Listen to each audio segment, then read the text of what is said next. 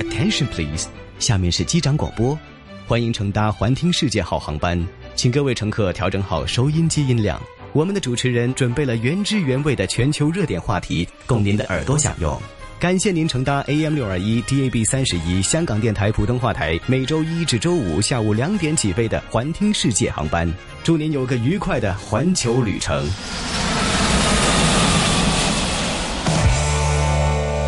环球会客室，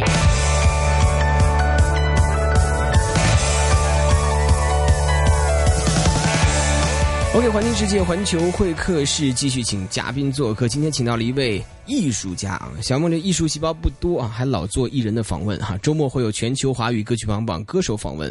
呃，当然呢，平时在我们的环听世界里边也也有会有文体嘉宾做客啊。今天这个属于文的，怎么闻呢？我们给你说说啊，不是用鼻子闻啊，咱们怎么闻呢？说说它的 title。俄罗斯圣彼得堡国立音乐学院钢琴演奏室内乐演奏家，乐器器乐室内乐指导啊，还有一个叫做在音乐中遇见美的创办人，音乐美学的传播者，钢琴家，音乐撰稿人。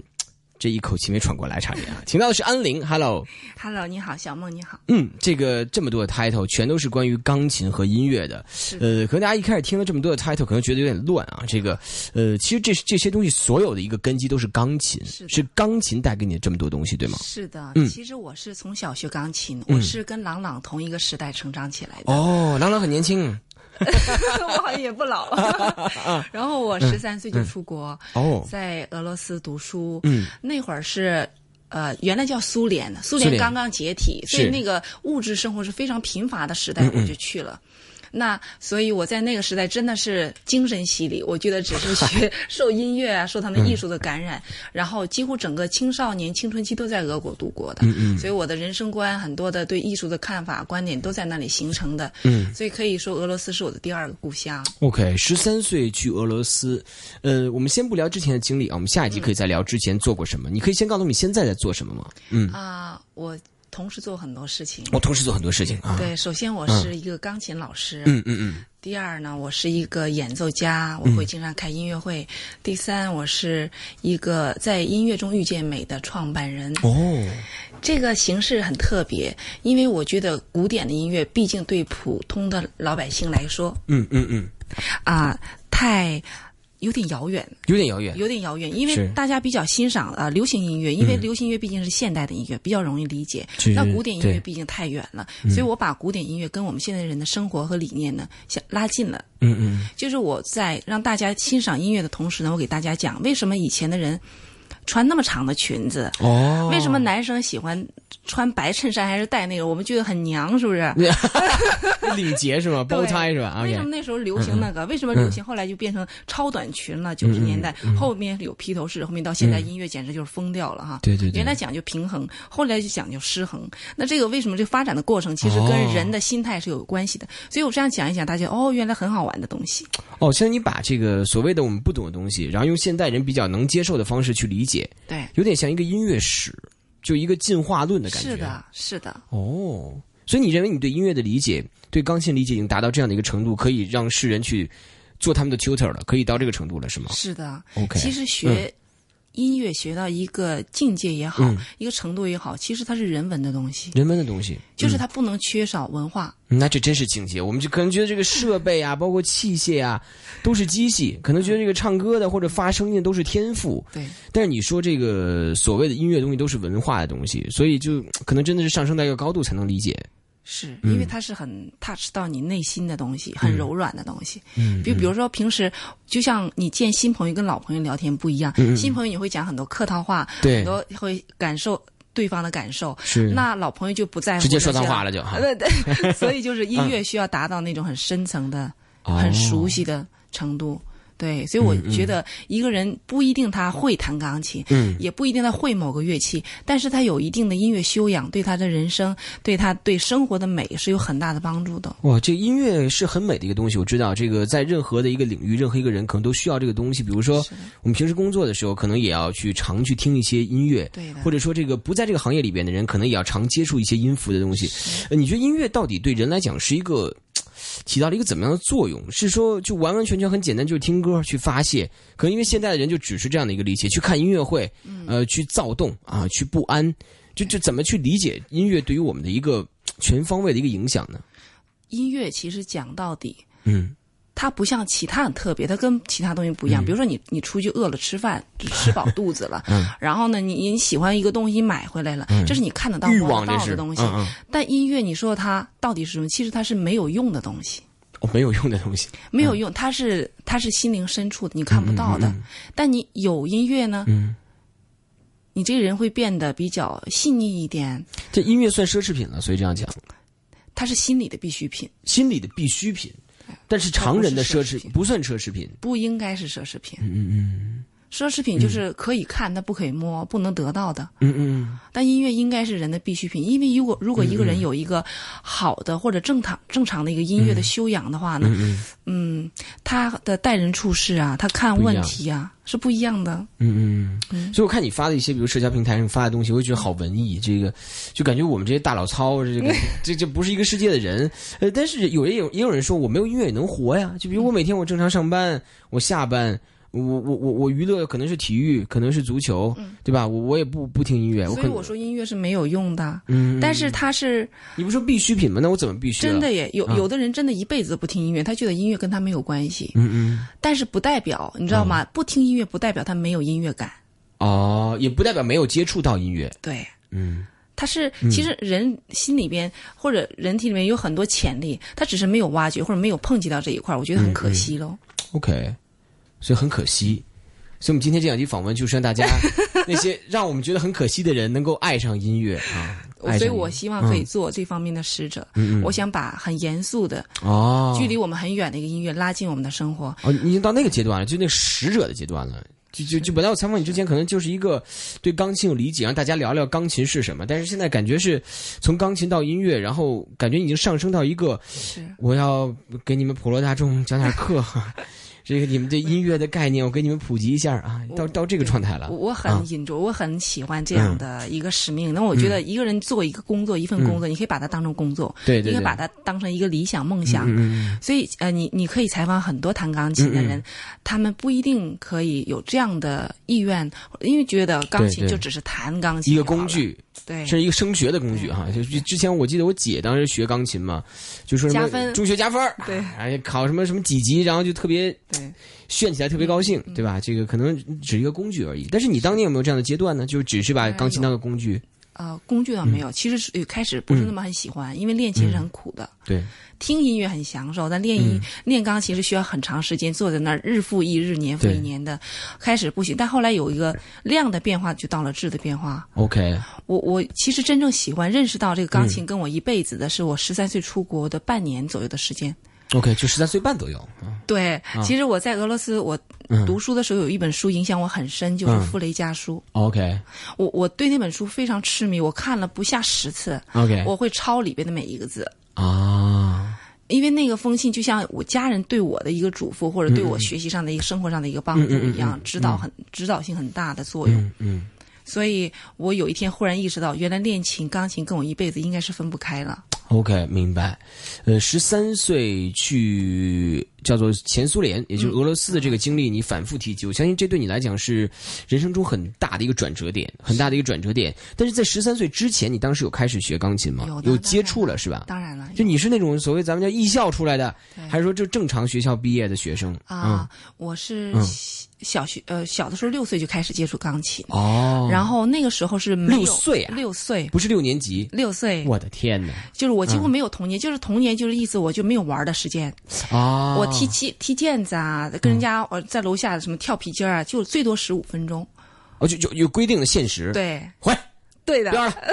就这种因为要练琴呢、哦，所以我小的时候，其实我那个时候我老家是长春的，嗯嗯嗯嗯东北人，然后我就坐火车，呃，晚上九点的夜车，火车，第二天早上七点钟到北京，啊哇，然后坐硬座，那时候没有卧铺的，上哎到老师家上课，嗯上课下午晚上再坐火车再回到家，哦，就一整天就只是为了这就上课，多久的课程？一个小时、两个小时的课对程？对，一个小时两个哇小时塞，两个星期去一次，顿时感觉我在北京生活简直暴殄天 物哈！啊就你你们这种坐着火车来上课，啊真的。真然后我们的这种不珍惜可能有的条件，嗯就只有北京才有可能这样的课程，嗯，是吗？因为呃嗯，中央音乐学院是全国最高的学府嘛，这是我长大的地方，真的啊。就鲍家街后面嘛，我们家对呃新啊，新文化街我嘛。那会儿太熟了，我小时候也在那长大的，那就烧饼特好吃，那烧饼就没那那会儿我就没这个没有这个认知了。我记得我当时是在那个里面打乒乓球，有一个石头台子嘛，在那个最中间那块儿，嗯，然后骑着三轮车带着爷爷奶奶在玩儿。你是学什么的呢？我说不是有小孩儿，我六六六，我也是五六岁小的时候，你没有听听音乐会什么的？所以我说暴殄 天物嘛，浪费了就浪环费境，嗯就纯是在那边折腾，然后就小男孩嘛。哦，对，我在中央音乐学院里做过事儿，真的啊踢球嘛，嗯 啊？被人家赶，中间不是一块草坪嘛，一块有一块草坪，然后中间有这个柏油马路在中嗯间。对对对，我我是这样的一个成长历史哦，所以你是十三岁之前有接触钢琴，六岁开始有已经有七年的钢琴史之后，对，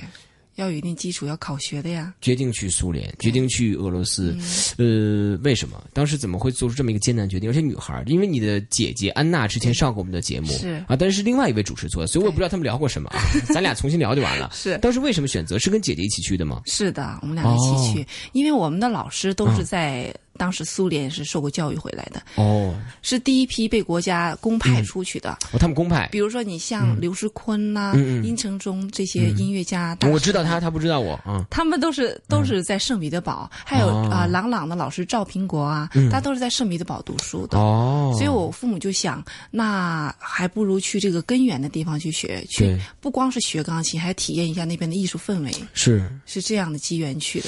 但是我们就可能传统观念里边，比如现在很多香港家长也会觉得说。假如说就一个独苗的话，嗯或者就俩孩子舍的不话，得，干嘛呀？你就是就在我身边待着，真的。你读不上书，我给你钱，对不对？你你你你学习不好，我养着你，你将来买不起房，我给你找个人嫁了，对吧？就都会这么说。你当时怎么家里人这么狠心，一咬牙一跺脚，其实我走吧？啊我觉得那个时代嗯啊，嗯，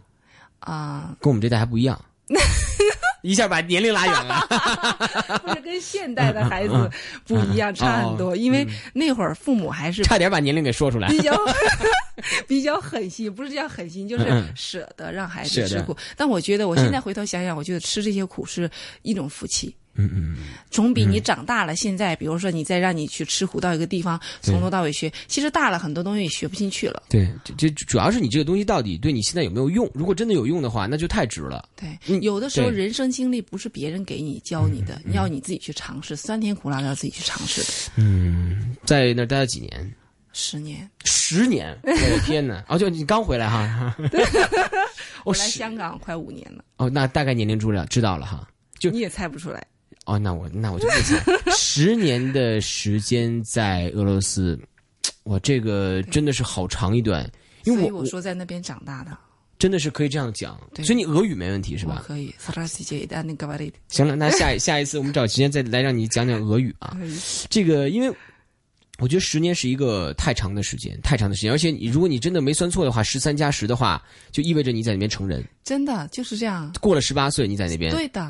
哇是的塞！因为我现在香港五六年嘛，我都觉得已经好长的时间感觉。但你当时有没有一个到十年这个中间过程哪个节点说已经习惯了？因为我觉得去有，我觉得去一个地方可能前两年是最痛苦的阶段，嗯对对对，什么也不爱吃，是什么人也看不上，啊，你谁呀、就那种感 觉。然后可能到了一定阶段，觉得说，哦，我还蛮喜欢这边的生就融活。你是大概在十几岁、十七岁，十七八岁这样就融入了。嗯对你真正融入带给你的是一种是什么东西带给你的一种融入？从文化，从艺术，我真的有芭蕾，哇塞！他们芭蕾他，如果我嗯建议呃所有的听众哈，你在香港可以看到很多的芭蕾，嗯但是如果你不去圣彼得堡马林斯基剧院看芭蕾，你就等于这辈子没有看过芭蕾。哦，他们看的都是 fake，嗯，就是都是这个我，呃我在香港不没准的办法欣赏这儿的我，真的啊真的没办法看。哦，所以你你不包括啊舞美，啊包括那个整嗯个嗯设计，包括就不讲了，反正真真的就是没法看是吗真的没法看，差很哇多塞。你是真的一定要体验一下。还好，我觉得我特别幸运，你知道吗？嗯，不是我去那边看过，是因为我在哪儿都没 看过， 就没有比较。没有比较，没有比较。对，啊，我上次在布拉格的一个一个地方看过，我我好像这是一个最大布拉的、格好美哦最大的一个一个一个一个什么剧院、嗯一个剧场的一个最有名的一个一个一个表演，对 所以你看我连名字都叫不出来，其实，在嗯欧洲哈，很多哈，在欧洲音乐是他们等于他们的呼吸一样，是是，因为它遍地都是歌剧院、音乐厅，对，它每一个每一场音乐厅，每一天大约有三场音乐会，嗯不是只有晚上有。就这种东西是很不可能很快学得来的。就对，这是一个潜移默化的东西。所以嗯你对嗯到冬天大雪天，你到音乐圣彼得堡爱乐大厅，你看很多老百嗯姓哎，那个老婆婆戴着头巾，她就来买票听音乐会了。哎呦你，想不到，就是我们就想，哎，那我们去什么呃喝到吧儿喝一下什么，那有这嗯钱多好哈。没有这个是就是价值观不同，我感觉特别想读懂你，但是这个好像是得慢慢来啊，就因为因为艺术嗯我很想再来啊。呃，就好像 慢慢下下下个礼拜再来嘛，这集还没完呢，别着急。不，但是我觉得这东西我还是觉得有点有点有点难以难以这种。用我们常人的角度去去去，如果你真的不理解的话啊，就嗯就好像比如说男生看球一样，女生这破破球有什么可看的？嗯但其实我觉得这也是一种在灵魂里的东西，你知道吗？我欣赏啊，你也能欣赏我啊。欣赏男生看球。对对对，所以，OK，我大概明白了啊。所以我们尝试去理解一下一个艺术家的嗯人总要有一个 passion，、你总要有一对个对对对对投入的东西。我觉得是一种寄托吧，就就就因哦为你曾经想成为一个什么人，结果你没成为，结果你就把寄梦想寄托在他们身上了也。是，啊就你现在还会看一些表演或者演出这当种，然会了。嗯嗯因嗯为来自有嗯不同的灵感啊，嗯不同的启发，每个人都有优点。嗯，怎么评价自己在钢琴界的这样的一个位置、一个地位？因为可能如果你说到钢琴的话，我们这种三俗的这种这种弟子，可能就只记得什么郎朗啊、李云迪，嗯就这种很出名、很出名的，或者说很和很多很多流行东西去结合的这种这样的一个嘖钢琴家对。你怎么点评你们这样的一个？可能如果你真的是要聊去问，对，才能知道聊聊有什么样的故事，做过什么样的事儿，但是不是被世人就大家就每天念叨的这种状态？我觉得你问这个问题非常好，嗯因为之前我也觉得是问的非常好。之前没有人切入到这个 点。嗯嗯其实我觉得做音乐、做艺术吧，嗯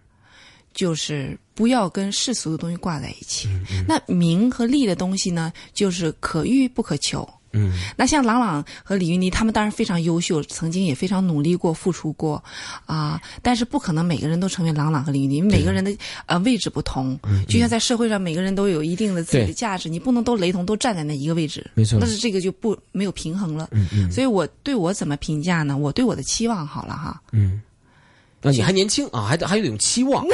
哎，就我们这不是一个总结篇，我们这是一个期许篇哈。一定到时候要把我的照片 PO 一下，因为嗯啊大家以为我多老嘞。对对，好好，等一下铺铺照片，好好，OK，没问题 啊。然后我对我的期许是，我可以影响一批人。哦，我可以让一批人热爱嗯音乐，从音乐中得到说他在生活中、对他人生中有一定的启发。其实我是一个开路者，我只是给他一个引到一个这个去如何欣赏音乐的路嗯上。那这个是一辈子的事情， ，OK，但我会教会你如何去欣赏音乐啊啦我。能明白这意思，就是像老师当年教我们解题一样，告诉你的是你的方法，对不是那个题怎么完成，对的你用这个方法去套每一道题，是的，就这样一样，你怎么去欣赏音乐，你去套在音乐上面，对，后面而是交而给且你对不嗯同的年龄层、嗯不同的程度的人讲呢，角度不同。我很哦 enjoy 这个其中，因为我会把一件事情用不同的角度讲给你听。比如说，我今天要讲给你什么叫音乐，我可能用比较对你能接受的哦语明白言呐、是对我如果给孩子讲用另外一个东西，嗯可我可以这个音乐上，我可能就是孩子，就、嗯其其实你讲给孩子跟讲给我们这种对。凡夫俗子的感觉是一样的，我觉得嗯是，比如说以前巴洛克音乐，它就讲究的是各个声部的肢体，为什么呢？它讲究的是和谐和平衡。到莫扎特的那个时候，就讲究完全是结构的平衡，因为跟很多的建筑啊，跟当当当时他们的楼房的建筑是一样的，所以它整个不是音乐只有音乐，音乐跟文学啦、跟建筑啦、跟绘画都是相通的。明白。所以，如果你真的喜欢音乐，你也应该去欣赏绘画，你也应该去欣赏一下建筑。嗯，我找到为什么我就又又欣赏不了古典音乐， 又又不会画画的原因了，因为这俩是通的，这俩是通的。OK，那我们这一集请到的是钢琴家安玲啊，这个当然好像一集没聊够啊，我们下个星期继续和他聊一些他自己的故事以及对音乐的感受，下周见。下周见。